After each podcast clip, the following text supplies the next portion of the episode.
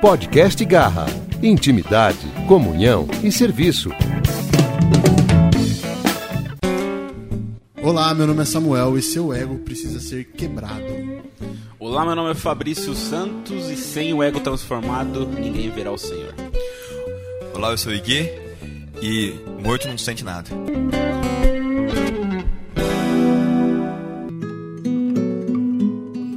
Fala pessoal do Garra, tudo bem com vocês? Estamos começando mais um Garra Cast aqui. Eu tenho o prazer de receber os nossos coordenadores aqui para falar de um tema e de um livro muito especial para nós três. Estou aqui com o nosso coordenador, Luiz Henrique, para quem não conhece, o famoso Iguê.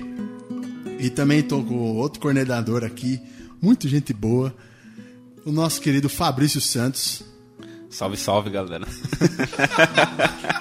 É bom demais ter vocês aqui, velho. Meus aí, amigos, meus amigos íntimos que eu conto os meus causos, problemas e que debatemos teologia quase todos os dias. Agradeço demais a presença de vocês, obrigado por aceitar esse convite tão prontamente. Foi meio no, no susto, mas glória a Deus que deu tudo certo. Tamo junto, prazer. Amém, mano? Tamo aí, vai ser da hora, tenho certeza. Amém. Então, hoje o nosso tema é um livro do Timothy Keller. Timothy Keller, quiser colar no Garra, só vem, viu?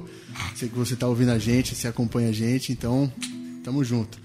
É, o livro chama Ego Transformado. Esse livro acho que impactou nós três e porque a gente é muito egocêntrico, né? Nós três também. E, e é algo que mexeu com a gente, mexeu com, com a nossa alma, mexeu com o nosso. é, com a gente mesmo, né? E gostaria que vocês falassem, primeiramente, o que esse livro aí influenciou na vida de vocês. Um pouquinho.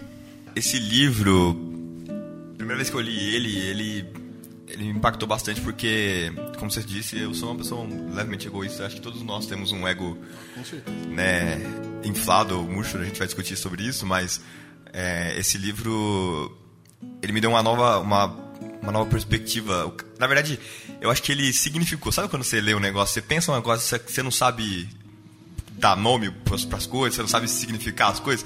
Eu acho que esse, esse livro significou algumas coisas que eu pensava e me trouxe um entendimento mais ampliado sobre a ideia de ego, sobre né, como como a gente lida com o eu, né, dentro do cristianismo e tudo mais e abriu meus olhos para para isso, sabe, de como lidar com o outro e tudo mais. Então, é, foi um livro bastante marcante assim, na minha vida que eu sempre vira e mexe eu tô falando dele, falando do assunto, mexendo com ele, que é bastante marcante, assim, é bem legal.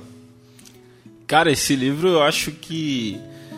Eu costumo dizer que existem livros que são muito pequenos, mas muito profundos, né? Tipo um poço, sabe? A entradinha é bem pequenininha, mas é profundo demais, cara. E eu acho que esse, mais dois livros, que é O Verdadeiro Evangelho, que eu sempre falo dele, do Paul Washer, e Recomendações a Jovens Teólogos e Pastores, do Helmut Tillich também. E esse terceiro livro foi um livro que eu peguei pra ler, meio despretensioso. Já li faz alguns anos, mas é um livro que, sei lá, cada seis meses eu releio, saca? Porque ele é muito simples, o livro. Não é nada místico, nada muito complexo, mas ele é muito profundo no que ele fala. Então um livro que você tem que ler, reler, até que isso seja prático, né? Então eu acho que é um livro que marca, assim, a vida de muitas pessoas. E é um livro que a gente tem que constantemente relembrar. Até por ser pequeno, né, tem pouco mais de 40 páginas, e são páginas muito pequenas, é, isso pode ser um livro de cabeceira, sabe? Um livro que você pode ler aí constantemente, às vezes uma página ou outra, um tema ou outro, porque ele vem pra anunciar umas verdades que, cara, são muito profundas. Como o Igor falou, são verdades que às vezes a gente até sabe, mas o Timothy Keller tem essa capacidade que poucos têm de trazer significado para aquilo que você é tão abstrato, tão distante, ele vai lá e explode assim, é muito legal, é muito legal. O Keller, o Keller tem esse dom, né, cara, de, de pegar uma coisa muito complicada. É, é os teólogos dessa época, né, dessa, dessa, dessa nova geração aí que, cara, ele pega uma coisa muito complicada, mastiga e entrega pra você de um jeito muito simples, muito, muito comum. E, cara, meu, minha experiência com esse livro, cara, foi, foi algo espetacular. Eu não, não tinha lido até um, um tempinho atrás, a Isa comprou para ler, que ela ia fazer lá no clube do livro dela, e já tinha ouvido de vocês para ler esse livro. E, mano, sabe quando você pega esse livro e fala, mano, vou ler. Tipo, 40, 40 páginas eu li numa sentada, bicho. Aí eu peguei, li, falei, mano, não, tem que ler de novo. Li de novo, tipo, na mesma, na mesma hora, eu li duas vezes. E comecei a chorar, velho. E tipo, vi o quanto eu era egoísta. O quanto, tipo, o meu ego tava no centro, sabe? Aquela, aquela sensação de tipo, nossa, velho, que nojo de mim mesmo. Aquela sensação de tipo, eu ouvi muita verdade nesse livro que me incomoda até hoje, velho. E, e, realmente tem que ser um livro de cabeceira, que a gente tem que chegar e falar, mano, preciso recobrar a, a ideia do livro, preciso entender realmente o meu. O que é esse egocentrismo que a gente coloca acima de todas as coisas, muitas vezes acima de Deus, e, e diminuir ele, velho. Tentar, tentar sufocar até, até a gente ver Cristo em nós. É. E isso atrapalha muito o, o, nosso, no, o nosso cristianismo, o nosso ego. Eu acho que esse livro é livro é um livro que a gente está discutindo aqui, né? Mas é, ele é um livro assim por uma leitura de todos os níveis de pessoas cristãs, assim, novo convertido, gente que está andando há muito tempo na caminhada cristã. É, é um livro que cabe a todo mundo ler. É um, como, você, como vocês falaram muito bem falado, o Tim Keller é fantástico em trazer palavras, palavras simples né, dentro da, da, do que ele está explicando. É fantástico a capacidade que ele tem de fazer isso. E é um livro que fala to, em todos os níveis, para todo mundo. É, você acabou de conhecer a Cristo, cara, esse livro ele vai mudar a sua vida e o seu jeito de pensar. Você anda com Cristo há muitos anos, vai mudar a sua vida e o seu jeito de pensar. É, é fantástico isso. É, e eu acho que, tipo, até uma dica básica, assim, e prática, você que tá ouvindo e tem dificuldade ou tem o sonho de fazer uma leitura tal, mano, começa pelos livros pequenos. É.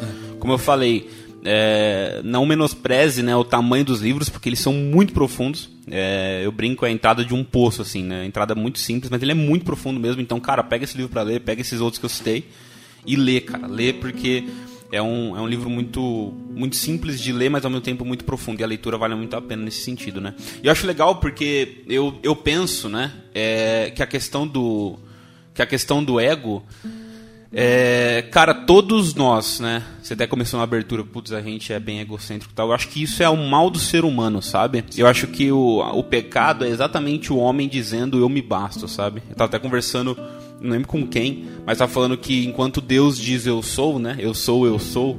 É, o pecado é o homem dizendo, né? Eu sou, eu sou, sabe? É o homem tentando dizer isso o tempo todo para ele mesmo. Só que o homem sem Deus não se basta, né? Sem Deus ele é vazio.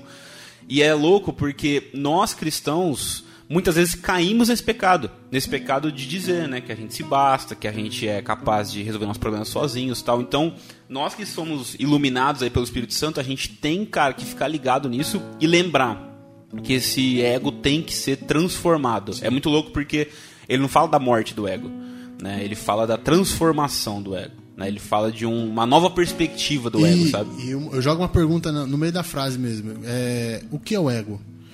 Mano, o ego, segundo o Timothy Keller, é da hora porque ele não define. Uhum. Tipo, o ego é isso. É. Manja, ele começa a apresentar algumas características do ego, sabe?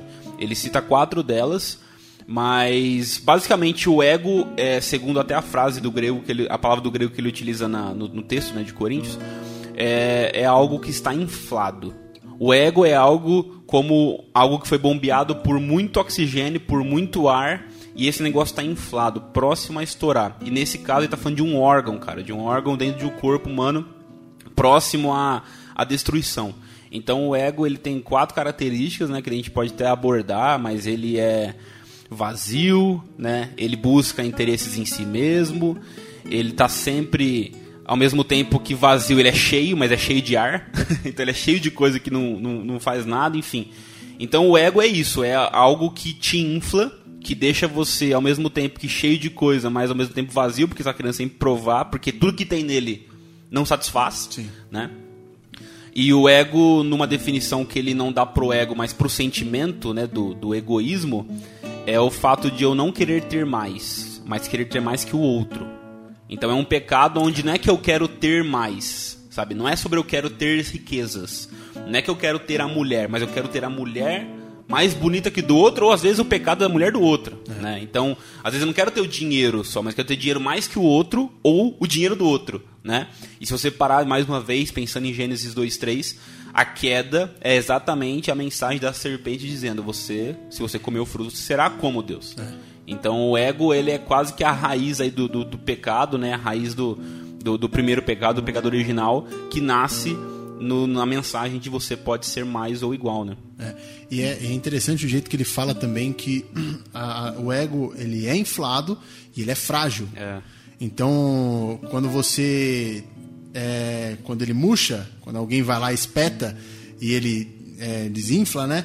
Ele fica machucado. Sim. E a partir do momento que ele incha demais, ele também fica. Sim. Então, é essa sensibilidade do ego da, da nossa vida que quando a gente não tem alguma coisa que o nosso amigo tem, a gente fica nessa. Ele está constantemente sendo machucado. Machucado. Né? Ele é. É, é. isso, por isso que ele precisa ser transformado. Sim. É que é difícil definir a palavra ego, né? Assim, traduzir no literal, é, o ego no, do grego vem do eu, né? Então eu penso, né, tentando simplificar um pouco da ideia, né? A gente está falando sobre ego, a gente está falando quase da essência do homem, né? Do eu do homem, né? O, é, a minha, a, o eu como referência, né? É, e aí a gente, a gente vai né, pensar no, no, ego dentro do que o Timothy Keller trabalha, mas o ego você tem vários tipos de formas de pensar sobre ele, né? A psicanálise pensa nele diferente, né? Você tem vários, a gente não tem nenhum psicólogo aqui para falar sobre isso, mas é, a gente não tem várias formas de pensar sobre ele, né? E eu acho da hora pensar nisso porque é como o Fábio estava falando, o Tim Keller ele traz essa ideia do ego ser é, vazio, dolorido, é, atarefado e frágil. E, né, e, a gente pode discutir um pouco sobre essas quatro características do ego que ele vai ele vai discorrer um pouco no livro, né, sobre é, o ego humano na condição de é, de pecado. Mas acho que a acho que a ideia principal que eu penso quando eu penso no ego, eu penso é, literalmente no eu, em mim. O ego é o aquilo que, que eu sou, sabe? Sim. Então acho que pensando literalmente é nisso. É, é tipo, é o pecado original, né? O pecado original é a gente querer ser como Deus. A gente cresceu o nosso ego a partir do momento que a gente fala, mano, eu me basto. Não quero saber. Não quero saber de mais nada. Eu, eu consigo fazer, eu posso, eu sei, e hoje em dia a gente está repleto disso, né?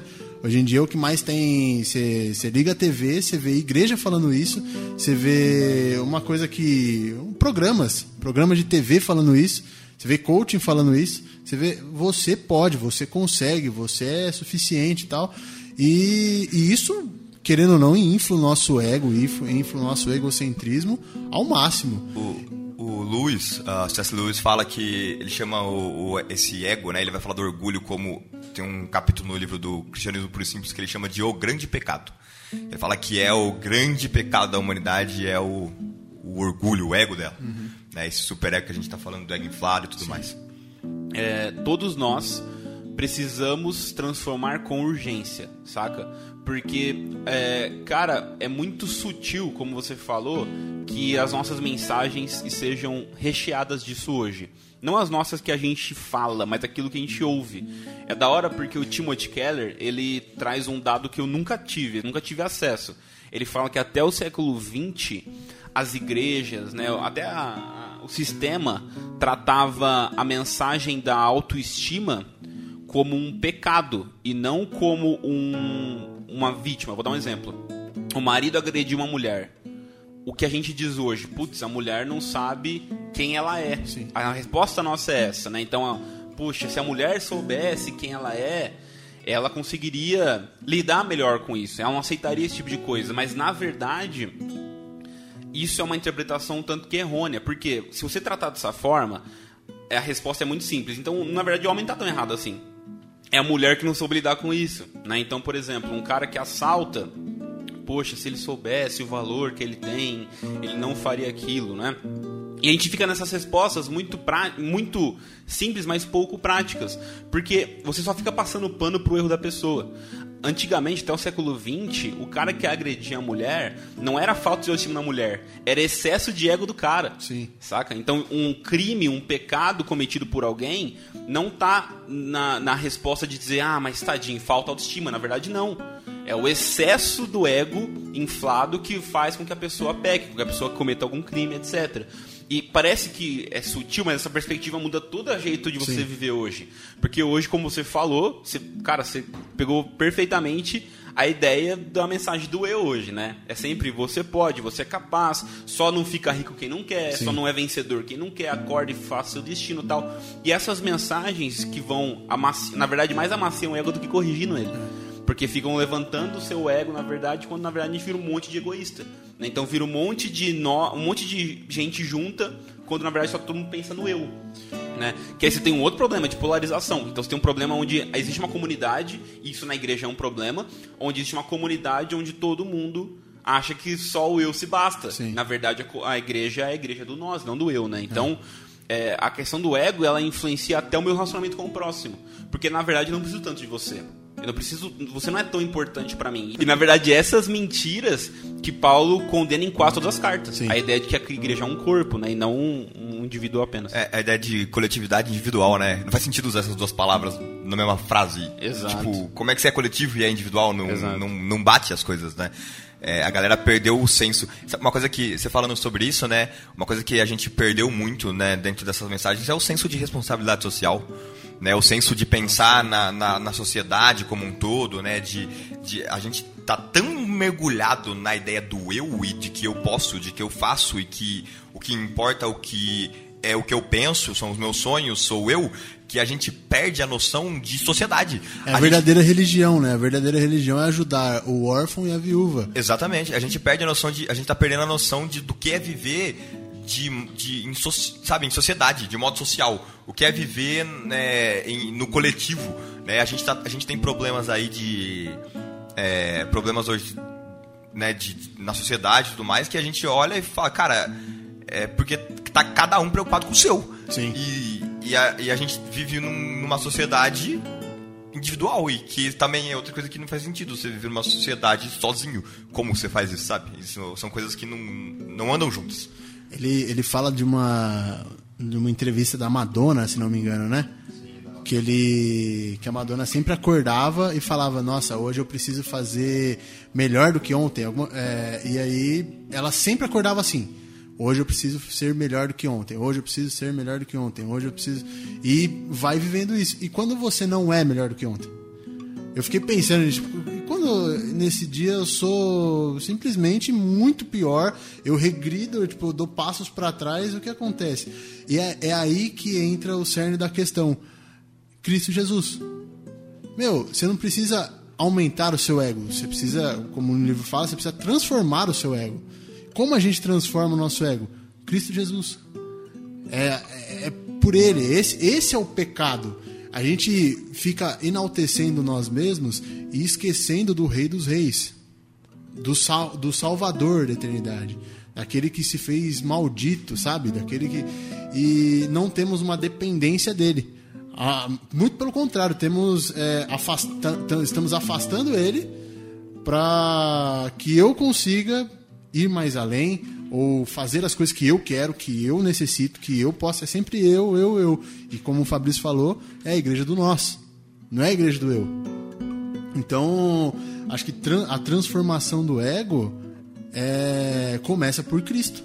É isso, mano, é isso. Na verdade, não existe, né? Eu, eu acho que eu arrisco dizer que não existe como a gente fugir disso sem Cristo, né? É, Cristo é a resposta, ele é o começo e o fim pro nosso ego inflado, sabe? Eu vou dar um exemplo por mim, né? Eu sou um cara que por muitos anos e muitos anos mesmo dentro da igreja eu sofria com questões de ego, seja no aspecto comparativo, então olhar para alguém e falar, putz, eu queria o que ele tem ou queria ser como como ele é, ou seja no aspecto competitivo, que são as duas coisas, eu quero ser melhor que ele. Né? Então essas duas coisas sempre me afligiam, saca? Até que um dia, quando, quando Deus, através não só do livro, mas de outras coisas, foi transformando minha vida, e cara, é muito bom você dispensar comparação em compa- comparação e igual esse senso que a gente tem de, de, de, ser igual ao outro, sabe? De ser como o outro, sabe? Sim. Então essa questão de comparação e competição, quando ela morre para nós, cara, nasce em você um novo tipo de ego, vamos dizer assim, que é um ego que pensa não mais, não menos em mim, não mais em mim, mas menos de mim, né? Que é o que o Timothy Keller define, assim, é o texto que basicamente define o, o livro, Sim. né? Então não é pensar mais em mim ou nem menos em mim. É menos de mim, sabe? Tipo, é, é, é refletir menos sobre as minhas coisas, sobre as minhas prioridades e pensar mais no próximo, como você falou, seja órfão, sejam viúvas, seja meu irmão, né? Eu brinco muito com a Aline, né? Que é, quando a gente começa a, a reclamar demais da vida, a gente precisa fazer uma ação social. Não para satisfazer ego, no sentido de, de mostrar que a gente está fazendo, mas, cara, a gente vai visitar pobre, a gente vai ver, sei lá, criança, velhinho tal. Por quê? porque a gente precisa lembrar e ter o senso de coletividade de que o meu problema não é o centro do universo, Exato. sabe? É aquele senso do o egocentrismo, o umbigocentrismo, né? Sim. Tipo, cara, é o meu umbigo como centro do universo, saca? Então, tipo, isso é um bagulho que, que nos liberta, de novo, não por assistencialismo, ou seja, não faço para falar, opa, fiz minha parte como cristão, não por isso, mas para eu lembrar que os meus problemas, comparado à sociedade, comparado ao mundo, comparado ao mal deste mundo, não são nada, sabe? Então isso faz com que até minha, minha perspectiva sobre o problema mude, né? Onde eu começo a dar mais graças a Deus pelo problema do que reclamar dele, entende? Então eu acho que isso é um bagulho que, que a gente precisa é, urgentemente praticar isso, como eu falei, né? A teoria tem que ser a ortodoxia tem que virar ortopraxia, né? A gente tem que mudar, né? Conhecimento virar prática. Virar e esse conhecimento virar ação, cara, uma coisa simples é isso, vai conhecer o problema dos outros, cara. Vai se meter no bom sentido na vida dos outros, vai orar pelo cara, vai ajudar o pobre, vai ajudar o necessitado, vai ajudar a viúva, sabe? Vai num, num velório ao invés de numa festa. A Bíblia fala sobre isso, sabe? Vai ver gente chorando, cara. Não de novo para você de novo, não é comparação, nem competição. Ah, tô melhor que a pessoa, não. Sim. Mas é pra, pra você sinta as dores dela e a gente começa a se mover como corpo de novo, sabe? Então essa coisa tem que acontecer e tem que ser prático quanto antes, cara. Pra gente começar a viver como uma nova perspectiva novamente, né? É, o ego ferido, ele vive nisso, né? Em comparação e vanglória, o Timothy Keller falar isso, né? E é muito louco isso porque a gente tem... É, e, e essa ideia de comparação, ela parte de uma referência, né? E o Jonas Madureira, ele define essa ideia de referência, eu acho fantástico como que ele fala sobre isso, que ele fala sobre a ideia do da alter-referência e do, da ego-referência, que a alter-referência é a ideia de referência no outro, né? A gente cresce numa sociedade onde os outros, a, a sociedade, é, as, o pai, mãe, tio, tia, amigos, definem quem você é. Então você tem que ser assim, você é, tem que se comportar de tal forma, você tem que fazer a aquilo que nós definimos para você, esses são os seus objetivos, né? Aquela ideia de que o pai quer que você seja médico e você tem que ser médico. E aí você vive numa ideia de. num, num, num, é, num, num conceito de referência do outro. Sim. Só que por causa dessa ideia do, do, pecado, né, a gente não consegue cumprir, viver nessa régua do outro. Né? A gente não consegue fazer isso. E aí a gente se frustra, a gente né, tá nesse tribunal de julgamento onde as pessoas estão julgando a nossa vida, a gente se frustra e a gente não consegue viver nessa, nesse, nesse patamar. E aí o que, que a gente faz? A gente corre para ego referência, que é dizer, cansei do que os outros falam de mim, vou ser o que eu quero ser. Só que quando você estipula um padrão na sua vida, você olha e fala, cara, não consigo viver nesse padrão. Então você tem duas opções. Ou você abaixa o padrão, e aí você tem um padrão baixo, um padrão frouxo, um padrão, um padrão ruim, né? E você vai olhar e se julgar por isso, porque você vai falar, cara, não sou nada, meu padrão é muito ruim. Ou é, você se julga e se frustra porque também você estipula um, um padrão, uma meta na sua vida que você também não consegue viver de acordo, porque a, é, a, essa questão do pecado do ego te frustra nisso e você não consegue alcançar todo esse padrão, né? E aí é que entra o que a gente está discutindo sobre, a, sobre Jesus no centro, né? Que ele fala que é a, a referência, que é a referência de Deus, né? Então a gente ter Jesus Deus como o centro e a opinião que importa é a opinião de Deus. É aquilo que eu sou, o que Deus diz que eu sou. É, eu ando de acordo com o que a Bíblia diz que eu devo ser. Eu posso olhar para Deus hoje através do sacrifício de Cristo e dizer que sou filho de Deus por causa do sacrifício de Cristo. E é o que o Fabrício falou. Não importa o que as pessoas pensam de mim, não importa nem o que eu penso de mim. Importa o que Deus diz e o que Deus pensa de mim. Exato. E isso, realmente, isso transforma né, a visão que você tem, né, o Timothy Keller vai falar isso no livro né, do texto de Coríntios de Paulo falando que não importa o que os o pessoal de Coríntios lá achava dele, não importa nem o que ele achava dele mesmo, mas importava o, aquilo que o Deus Altíssimo pensava e dizia sobre ele, né? E isso realmente muda a forma como a gente a gente segue a vida, né? Porque é o que eu falei no começo, né? Aí você aí morto não sente, porque né, não importa mais o que as pessoas pensam, o que eu penso, importa o que Deus pensa e aí Aí você consegue é, ajudar o outro sem comparação, você consegue é, servir o próximo sem, sem é, esse sentimento de egoísmo para se sentir bem e para satisfazer o teu ego. Você faz por amor, você faz pelo outro, não por você. Cara, eu, eu, eu vi um teatro, só que tipo ele é um teatro muito bem elaborado. Tipo, acho que se não me engano, se não me engano ele passou na Broadway. Chama Jesus, teatro. Eu acho que eu mostrei pra você, Guezinho. Um, um, um, pedaço. Mostrou. Sensacional. Cara, é, é, é, um. O palco é animado, tá ligado? E, e aí conta a história de Jesus. E aí eles, eles focam muito em Nicodemos. Acho que nele e no The Chosen foca muito em Nicodemos. É bizarro, porque quando Nicodemos chega para Jesus na, no, na calada da noite, né? Ele simplesmente fala: Como? como? Como que eu consigo isso? Como que, como que eu posso viver o, isso tudo? Falo, Cara, você tem que nascer de novo, velho. Tem que morrer. Morrer e nascer de novo. É o que ele tava falando, sabe? Tipo, morto não sente. Se você tá morto, cara, as suas, as suas escolhas. É, é eu, eu, fiz um podcast com o pastor Valdecir e ele contou o testemunho de oração dele do, do dia que ele fez, no dia anterior que ele fez o transplante, e ele fez uma oração, cara. Ele fez uma oração, falou, ele tava mal, debilitado e tipo meio que as esperanças se escapando e ele chega e ele fala assim: "Deus, eu te entrego tudo". Ele se ajoelhou, nossa, é, é, todo mundo começou a chorar aqui no negócio, porque no dia, no dia seguinte ele recebeu a ligação que o transplante estava já marcado, já tinha um fígado novo e tudo mais. E é isso, velho. É a questão de entregar, a questão de abrir mão. A gente não quer sair do controle, a gente quer ficar lá porque é cômodo você fazer a, as, suas, a, as suas escolhas para você mesmo. É cômodo você. É, até no nosso errar, a gente se alegra no nosso errar porque eu errei. Eu não errei por conta do outro, eu errei porque eu quis. E não sei o que. E, tipo, é tudo em volta de nós. E, é, do eu, né, no caso. E a gente esquece realmente que para a gente viver o cristianismo, a gente precisa morrer. A gente precisa nascer de novo da água e do espírito, velho.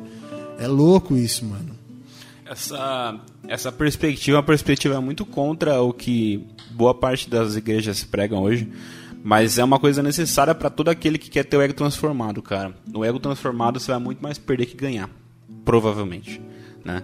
É, eu digo porque só que você vai entender que essa perda é Cristo, sabe? Morrer é lucro, saca? Sim. Então, tipo, ainda que seja uma perda nos padrões deste mundo, ainda que seja uma perda, sei lá, às vezes de, de do seu tempo, às vezes uma perda dos seus bens, ou às vezes perda de, de, de oportunidades, mas para que você viva algo genuíno, ou seja, para que você ame o próximo de forma genuína, para que você dedique parte do seu tempo de forma genuína, né? não mais por interesse, não mais por comparação, mas por amor, né? A, a base passa a ser o amor ao invés de qualquer outra coisa, a competição, etc. Cara, isso te custa muito, sabe? Então, eu, eu, eu gosto de, de, de, dizer o quanto custa as coisas. Acho que faz parte da mensagem do evangelho. O quanto custa, sabe? Tome a tua cruz, me siga, sabe? Sim. Jesus anunciava isso. Só que a recompensa né? A recompensa é muito do que eu comentei na, na frase inicial lá, que sem o ego transformado ninguém verá o Senhor, sabe? Sim. Eu acho que o ego transformado, né, embora seja a gente não é salvo por isso, a gente é salvo pela, pela, pela figura de Cristo na cruz, né? Porque ele é nosso é, ele é o remissor dos nossos pecados, nosso intermediador, enfim, mas todo cristão genuíno precisa ter o ego transformado. Eu acho que talvez uma das coisas que a gente pode começar a analisar o fruto daquela árvore é perceber o ego da pessoa. sabe? Isso é muito fácil de perceber.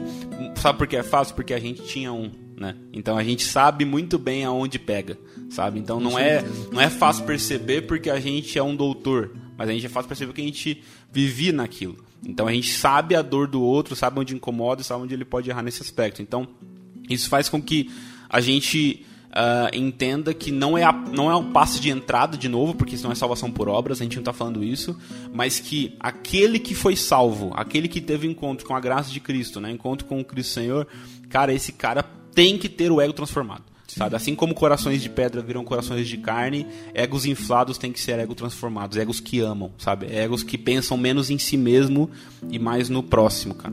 É, e é a ideia, né? Não é nem o ego murcho né? É o, é o ego literalmente transformado. O ego inflado, no, o inverso, né? A, a, transformação não é que ele murcha, mas é que ele é transformado, né? E a, a uma parte do, do, livro aqui do Tim Keller, ele vai citar C.S. Lewis de novo, e ele vai falar né, da ideia que quando você encontra uma pessoa que é verdadeiro humilde, que tem o ego verdadeiramente transformado, você não sai de lá falando, é, falando que aquela pessoa é humilde. Você não sai de lá porque é, ou escutando que aquela pessoa é humilde, humilde, porque uma pessoa que, que fala que é humilde, uma pessoa que, que você conversa e você encontra ela ali, né, que ela fala que ela às vezes não é boa o suficiente, ou você elogia ela, ela fala, ah, não, não é tudo isso, não sei o quê.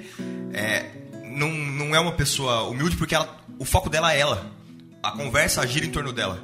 Né? Mas você sai, ele fala que você sai é, sabendo que uma pessoa é humilde verdadeiramente, você sai, quando você encontra alguém e você fala, cara, que essa pessoa é humilde, você sai dessa conversa e você entende isso porque a pessoa, ela demonstra um interesse em você. A conversa não gira em torno dela, não é aquela pessoa, sabe aquela pessoa chata que é, você fala, nossa, ganhei, sei lá, fiz isso. Nossa, cara, já fiz isso milhões de vezes. A, pessoa, a conversa gira em torno dela, tudo ela tem que pôr ela na conversa. Não. Uma pessoa verdadeira humilde é uma pessoa que se importa com você. Sim. É uma pessoa que você sai numa conversa com ela e você sai de lá, cara, como essa pessoa me amou. Como essa pessoa parou para me ouvir. Sabe, como essa pessoa se importou comigo se interessou por mim, sabe? E é aí que, que gira, porque o ego, infla, o ego inflado é muito fácil de você enxergar e você falar, cara, que desumilde, né? Sim. Essa palavra desumilde. Mas é, o ego o ego murcho, o ego, né, a autocomiseração, ela é mais sutil. A gente não percebe tanto, né? Mas no fim, a pessoa tá rodando ali em torno dela, a conversa gira em torno dela, ela merece, ela quer, não porque ela é muito boa, mas é porque ela não é. E eu foca nela. Mas uma pessoa que tem esse ego transformado, a gente está falando disso, né? A conversa está girando em torno disso, né? A pessoa tem um ego transformado, ela morreu para ela e agora ela, ela consegue sentar com uma conversa e, e ficar feliz com uma vitória que você teve, chorar de verdade porque você está chorando, se importar com você, amar você Sim. e a conversa ali vai girar em torno, sabe, da sua necessidade. A pessoa se importa com você. E isso é uma pessoa que tem, né, que você vê o ego transformado nela. Eu até separei um, um, trecho do livro que fala sobre a verdadeira humildade, né? A pessoa verdadeiramente humilde não é aquela que se odeia ou se ama, e sim a que tem humildade, a que tem a humildade do evangelho. É uma pessoa que se esquece de si mesma e cujo ego é igual aos dedos dos pés.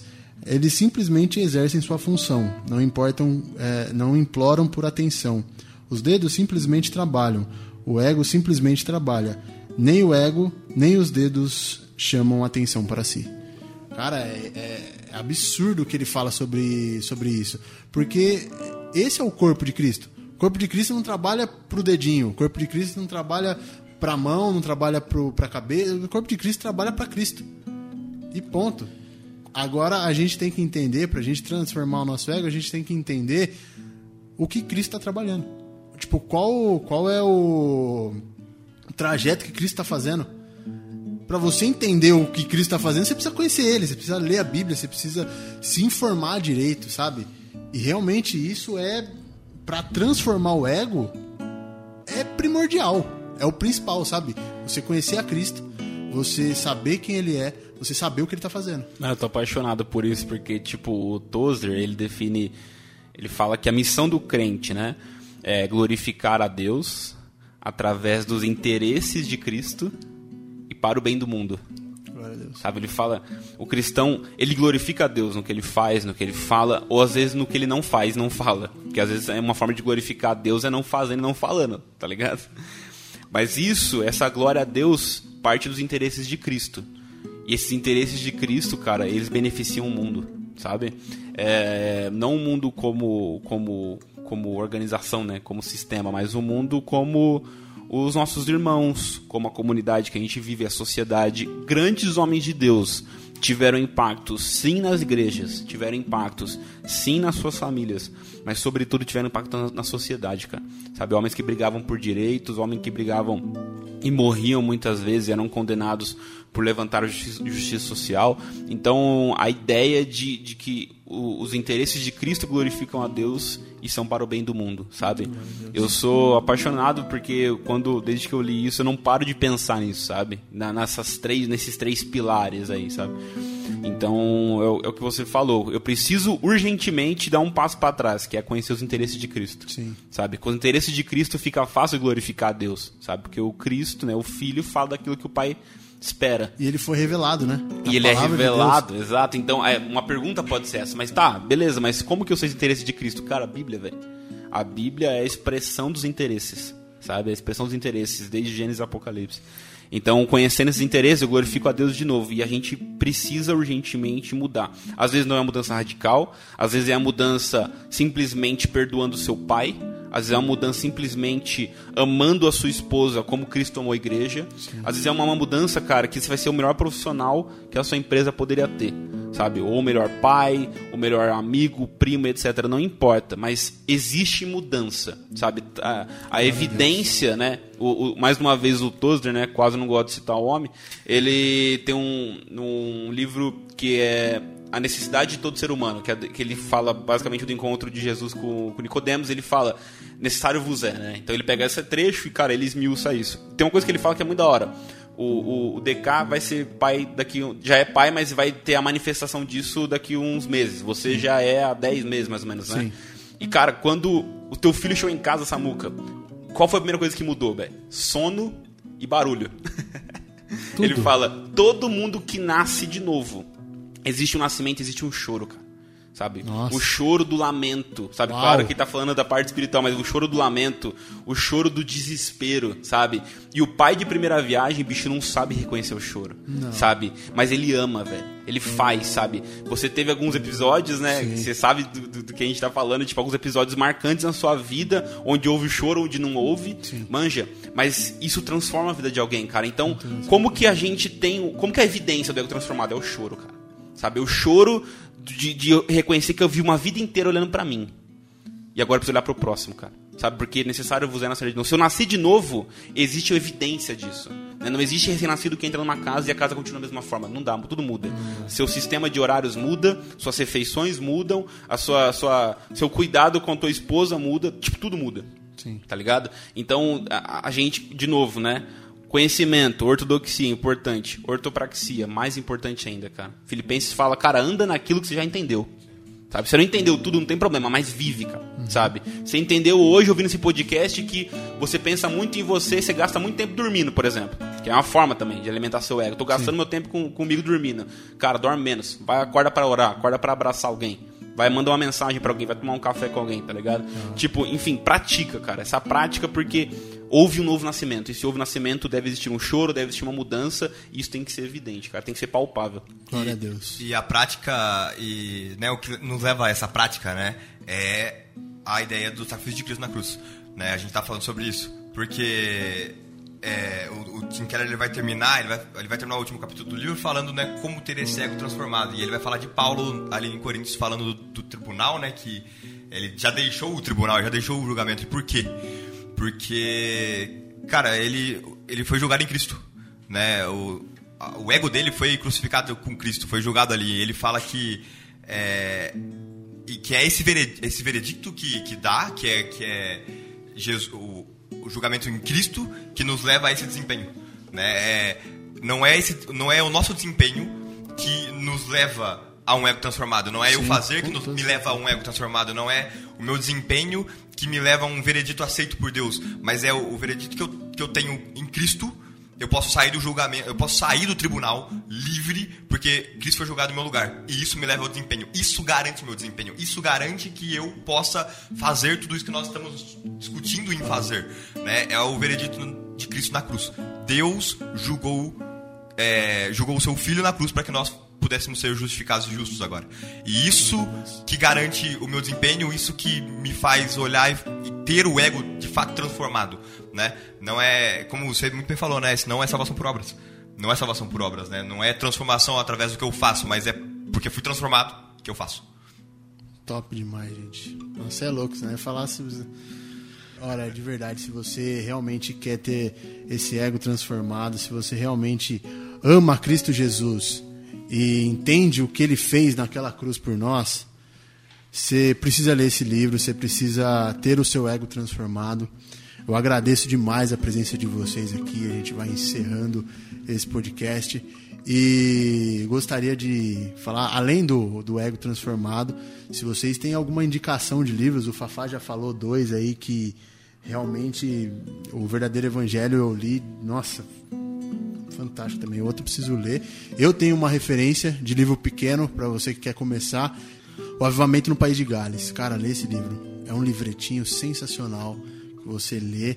Eu gostaria de ver o Iguezi aí, a Biblioteca Humana, indica, algumas indicações de livros para quem quer começar a uma vida de leitura. Começar é, eu acho que o verdadeiro evangelho é o sim, porta de entrada. Foi o que o Fabrício, eu é, glória, dou glória a Deus pela vida dele, porque foi ele que me indicou esse livro. Ah, eu também. Cara, esse livro foi, é fantástico. É, esse, esse, o verdadeiro evangelho, o ego transformado que a gente está falando, e dois livros que, né, um livro um pouco mais simples de ler é, e um, um pouco mais complexo aí que eu queria indicar aqui é, fala um pouco dessa ideia de ego que a gente está discutindo, que é o cristianismo puro e simples do C.S. Lewis, que é fantástico esse livro, é fantástico.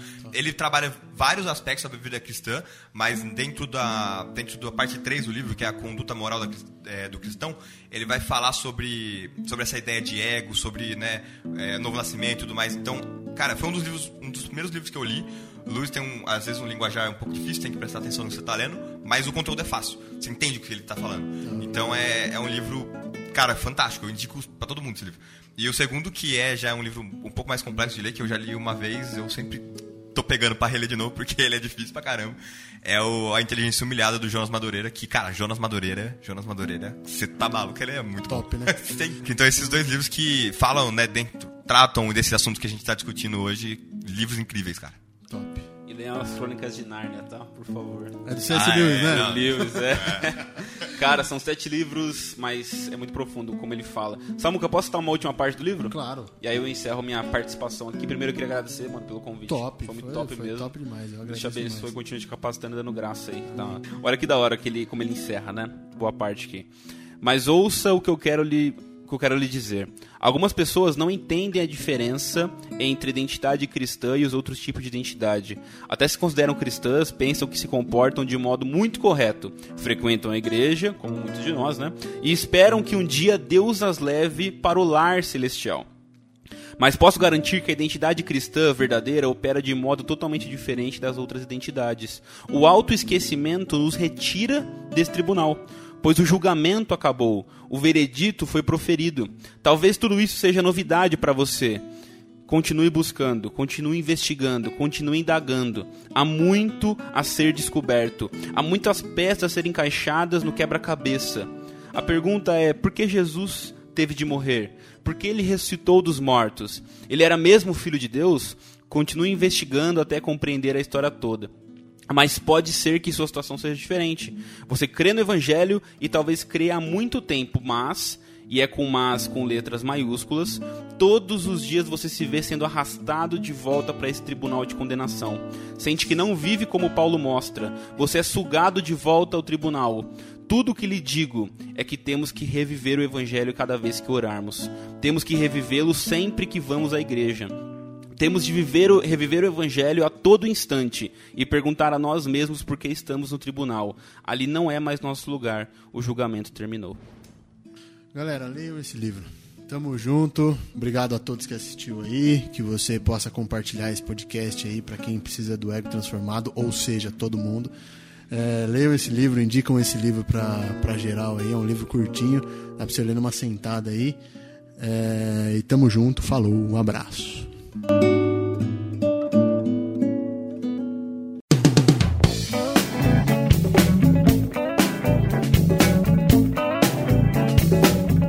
Podcast Garra. Intimidade, comunhão e serviço.